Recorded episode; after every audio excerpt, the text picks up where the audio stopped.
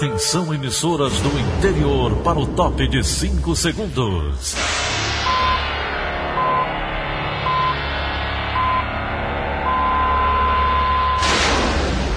A Verdinha leva o som cada vez mais longe. Rádio Sul Cearense de Brejo Santo, Cristal de Quixeramobim, Iracema de Ipu, Jornal Centro-Sul de Iguatu, Macambira de Poeiras, Tabajara de São Benedito, Oroz FM, Pioneira de Forquilha, Itataia de Santa Quitéria, União de Camocim, Educadora do Cariri do Crato, Líder FM de Itapipoca, Aquarela FM de Miraíma, Liberdade de Itarema, Carinhosa de Acopiara, Sertão Central de Senador Pompeu, Vale do Salgado de Lavras da Mangabeira, Vale FM de Nova Russas.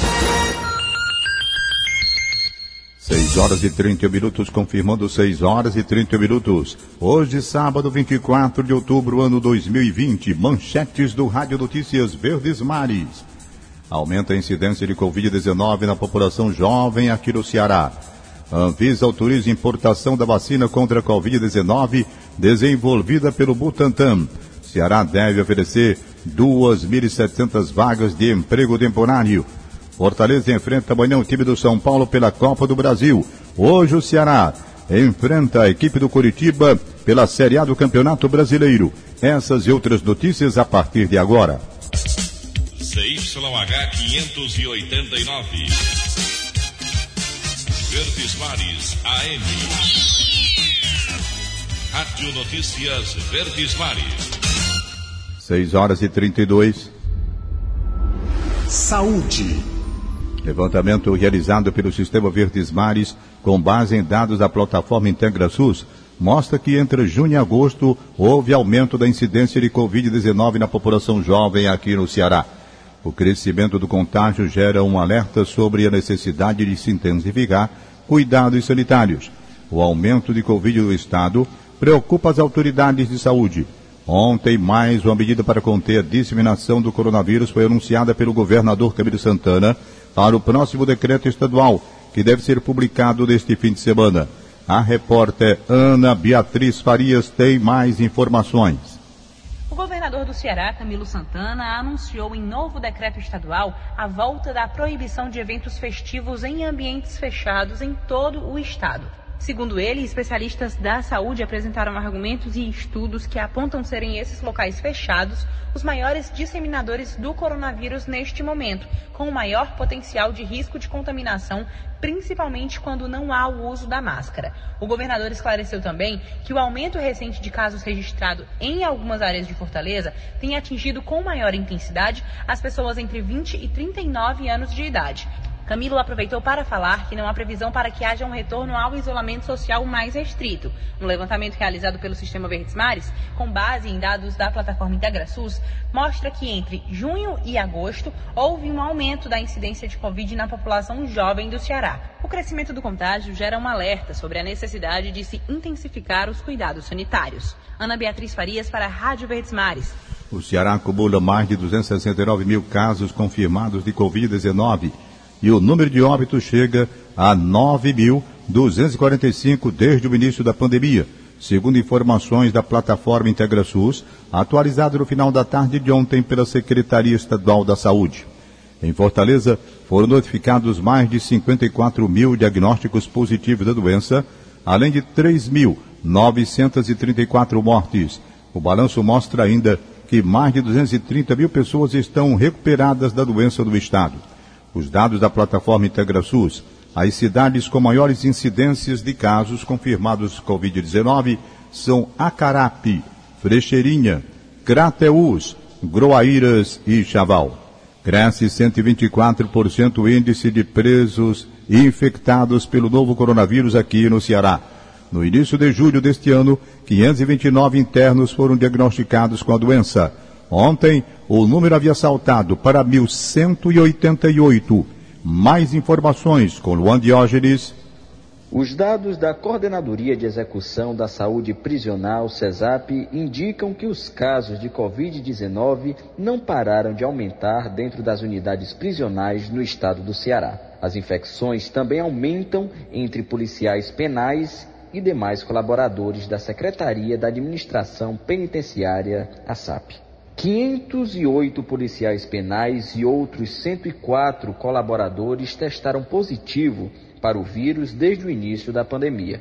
Quatro internos e dois policiais penais morreram devido à doença. Um surto de Covid-19 estaria acontecendo na unidade prisional CPPL-1, localizada na região metropolitana de Fortaleza. A juíza Larissa Braga, membro do grupo de monitoramento e fiscalização do sistema carcerário do Tribunal de Justiça do Ceará, TJ Ceará, disse ao sistema Verdes Mares que em uma semana foram 20 casos da doença na CPPL-1. Ontem, no boletim epidemiológico semanal, foi comunicado a suspensão das visitas sociais na CPPL-1. Conforme a SAP, a suspensão acontece por motivos de segurança sanitária. A Secretaria da Administração Penitenciária informou que as medidas de prevenção e combate ao novo coronavírus seguem e a rigor de todos os segmentos. A pasta também afirmou que das 29 unidades prisionais do Ceará, 11 estão liberadas para receberem visitas e que tudo acontece dentro dos protocolos sanitários de saúde. Reportagem de Emanuela Campelo, Luan Diógenes para a Rádio Verdes Mares. A Secretaria do Meio Ambiente do Ceará, a Agência de Fiscalização de Fortaleza e o Batalhão de Policiamento Ambiental realizam neste fim de semana blitz educativas no Parque Estadual do Cocó. Repórter Paulo Sadat tem os detalhes.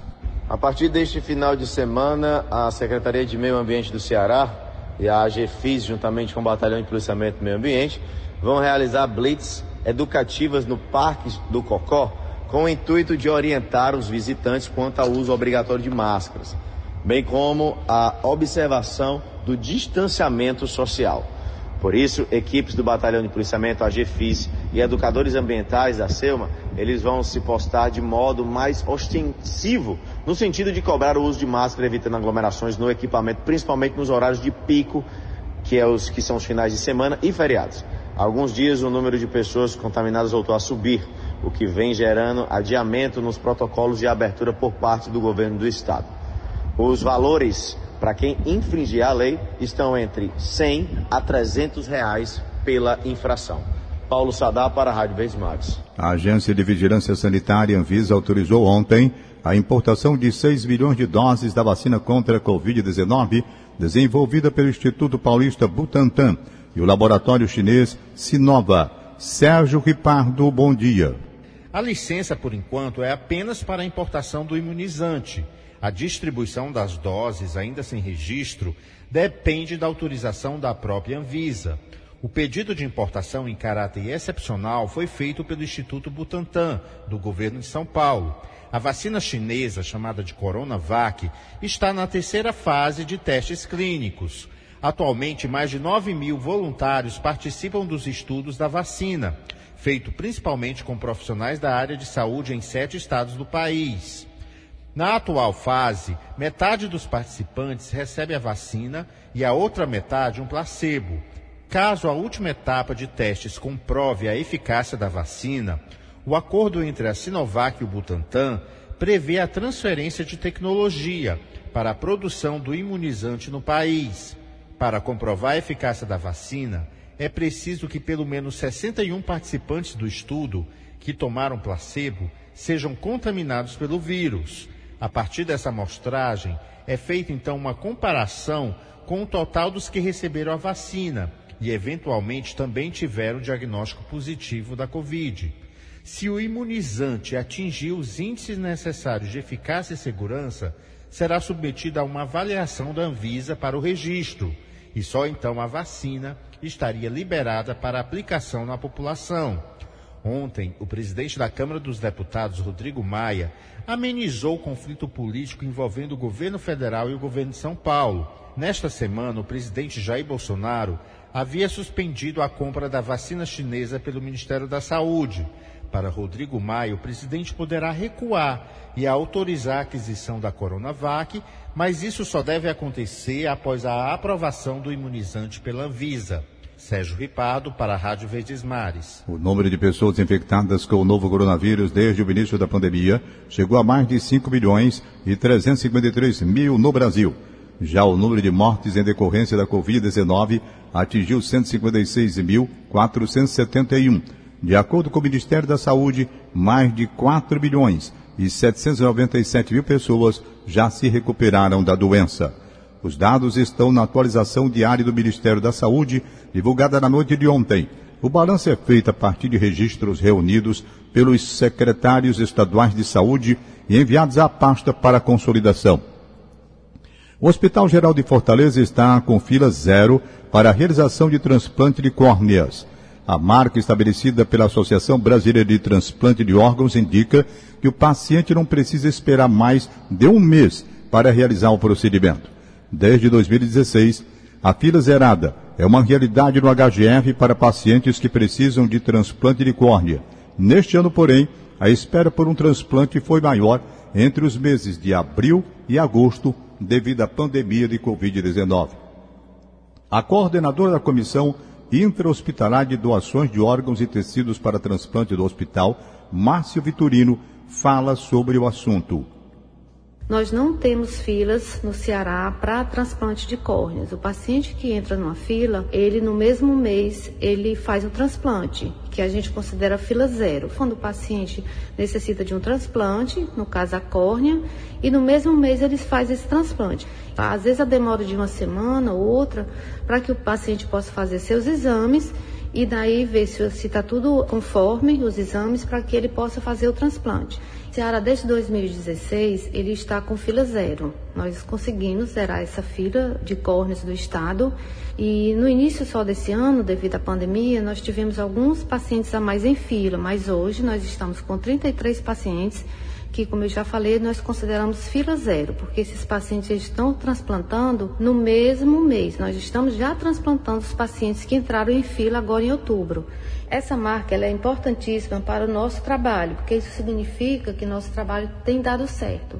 Então, quando o paciente falece no HGF, vamos olhar o prontuário desse paciente para ver a viabilidade dessa doação e quando a família chega, ela é chamada e após a comunicação do médico do falecimento, nós entrevistamos, sensibilizamos essa família para a doação.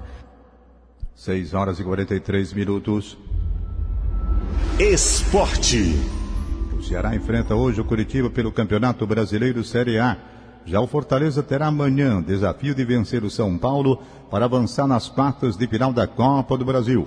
Luiz Eduardo tem mais informações sobre os compromissos dos times cearenses. Bom dia, Luiz. Bom dia, Campeonato Brasileiro da Série A. Logo mais o Ceará volta a atuar na competição contra a equipe do Curitiba. É adversário direto em jogo válido pela 18ª rodada da competição. O jogo será no Castelão às 19 horas. Cobertura completa da Verdinha Querida. O Ceará joga nesse sábado, precisa vencer para chegar a 22 pontos. Será nesse momento é 14º colocado, tem 19. O time do Curitiba, adversário do Ceará, ocupa a 18ª colocação, está dentro da zona de rebaixamento rebaixamento e tem 16 pontos. Fortaleza não joga nesse final de semana pela Série A. O jogo Bahia e Fortaleza em Pituaçu foi adiado. Isso porque o Fortaleza joga amanhã, jogo decisivo pela Copa do Brasil contra a equipe do São Paulo. No jogo de ida deu empate no Castelão 3 a 3. Agora amanhã quem vencer garante classificação. Se der um novo empate, teremos aí a definição do classificado através de pênaltis. O Ceará só joga pela Copa do Brasil dia 28, na próxima quarta-feira, 16 horas, na Vila Belmiro. Será o jogo de ida do Ceará pela Copa do Brasil. Já pelo Campeonato Brasileiro da Série D, o time do Floresta joga logo mais pelo Grupo 3. Joga às 15 horas no Barretão em Ceará Mirim contra a equipe do Globo. O Floresta que é vice-líder tem 15 pontos, já o Guarani de Sobral é sétimo, tem 8. Guarasol só joga terça-feira, dia 27 de outubro, no Junco, contra o líder, o América de Natal. O Ferroviário joga pela Série C apenas segunda-feira, contra o Vila Nova, lá em Goiânia. Jogo começando às 20 horas. O Ferrão está dentro da zona de classificação do Grupo A da Série C. É quarto colocado, tem 17 pontos. Luiz Eduardo para a Rádio Verdes Mares. 6 horas e 45 minutos, 6 e 45 em instantes. TRE recebe mais de mil denúncias de propagandas irregulares. Rádio Notícias Verdes Mares, 810. Rádio Notícia Verdes Mares. 6 horas e 47. Política. Eleições 2020. Vamos saber como foi a sexta-feira de candidatos à Prefeitura de Fortaleza. A gente lembra que estamos exibindo o dia a dia dos cinco mais bem colocados da pesquisa do IBOP. Luana Barros. Renato Roseno, do PSOL, fez panfletagem no bairro Edson Queiroz. Para a segurança pública, ele propôs ações municipais de prevenção. Metade dos homicídios de Fortaleza acontecem em apenas 10 bairros. O que, que falta nesses bairros? Falta, sobretudo, estado de promoção social, programa de prevenção. Na nossa gestão, a prevenção vai ser um programa específico dentro do gabinete do, gabinete do prefeito, é, em contato com as várias pastas re, relativas a ações de prevenção nos territórios. O candidato do PSL, Heitor Freire, visitou uma ONG no bairro Barroso. Ele propôs a isenção de impostos a essas instituições como medida de incentivo. E eles precisam de espaço, precisam tanto de um local melhor, banheiros. Você vê que aqui não tem saneamento, é, alimentos. Então a prefeitura pode sim entrar com recursos, isenção e, e entrar também com parcerias incentivando instituições privadas para serem parceiros e assim cuidar das nossas crianças. Anísio Melo, do PCdoB, participou de caminhada no bairro Cajazeiras. Ele defendeu a necessidade de uma guarda municipal mais próxima das comunidades. Então nós precisamos garantir que a nossa guarda municipal possa ser uma guarda cidadã, que possa, a partir dessas estruturas do Estado, né, de esporte, saúde, ciência e tecnologia, essa guarda municipal possa dar segurança a essas estruturas para que a nossa comunidade possa desfrutar. As comunidades não podem servir o Estado apenas com a presença da polícia. Samuel Braga, do Patriota, esteve no terminal da Parangaba. Ele destacou propostas para o transporte coletivo e a mobilidade urbana em Fortaleza. Nós iremos propor a criação de novas linhas para fazer a integração com os bairros periféricos. Iremos garantir a manutenção do bilhete único e da tarifa social. E também, quanto à acessibilidade, iremos melhorar para que os portadores de deficiência não sintam dificuldade de se locomover. Paula Colares, da UP, visitou a Feira Livre do Quintino Cunha. Ela defendeu a criação de uma cooperativa dos feirantes e de um banco municipal de fomento. Eles têm reclamado muito da falta de estrutura, como o próprio banheiro químico, né? Tanto para eles e elas que são feirantes, como para quem vem é, visitar a feira, fazer compras e outras questões relacionadas às melhorias das barracas. Então essa cooperativa também poderia organizar os feirantes e as feirantes, né? Para essas melhorias e também o banco iria ajudar nessa parte de financiamento. Luana Barros, para a Rádio Verdes Mares. O comentário de William Santos. Bom dia, William. Ponto Poder. Eleições. Olá, bom dia a você que nos ouve na Verdinha. É preciso definitivamente estar alerta à pandemia da Covid-19. Ontem, o governador Camilo Santana anunciou a proibição de eventos fechados em todo o Ceará para tentar barrar a disseminação da doença. O que isso tem a ver com a eleição? Bom, o governador também reforçou a importância da ação da Justiça Eleitoral e do Ministério Público Eleitoral para conter os abusos praticados nos eventos de campanha política, na capital e no interior. As aglomerações e o desrespeito às normas sanitárias têm sido uma preocupação recorrente, inclusive nos fins de semana, quando têm sido registradas cenas pouco ou nada responsáveis com a saúde pública em eventos de campanha no Ceará. O apelo do governador reforça, claro, a necessidade de uma ação coordenada de várias instituições que precisam juntas atuar mais fortemente diante do que tem acontecido. O primeiro passo foi de orientação, de recomendação, mas agora a Justiça Eleitoral começa a ser acionada com mais frequência e, em alguns casos, já intervém. O eleitor também tem um papel importante nisso tudo, o de denunciar e de cumprir as medidas sanitárias. Todo cidadão é também um fiscal de irregularidades no período eleitoral. Está mais do que na hora de cobrar e agir. William Santos para a Rádio Verdes Mares. Ponto Poder é plataforma de notícias do sistema Verdes Mares.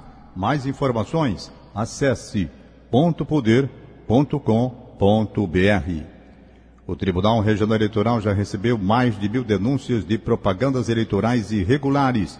Alessandra Castro tem mais informações.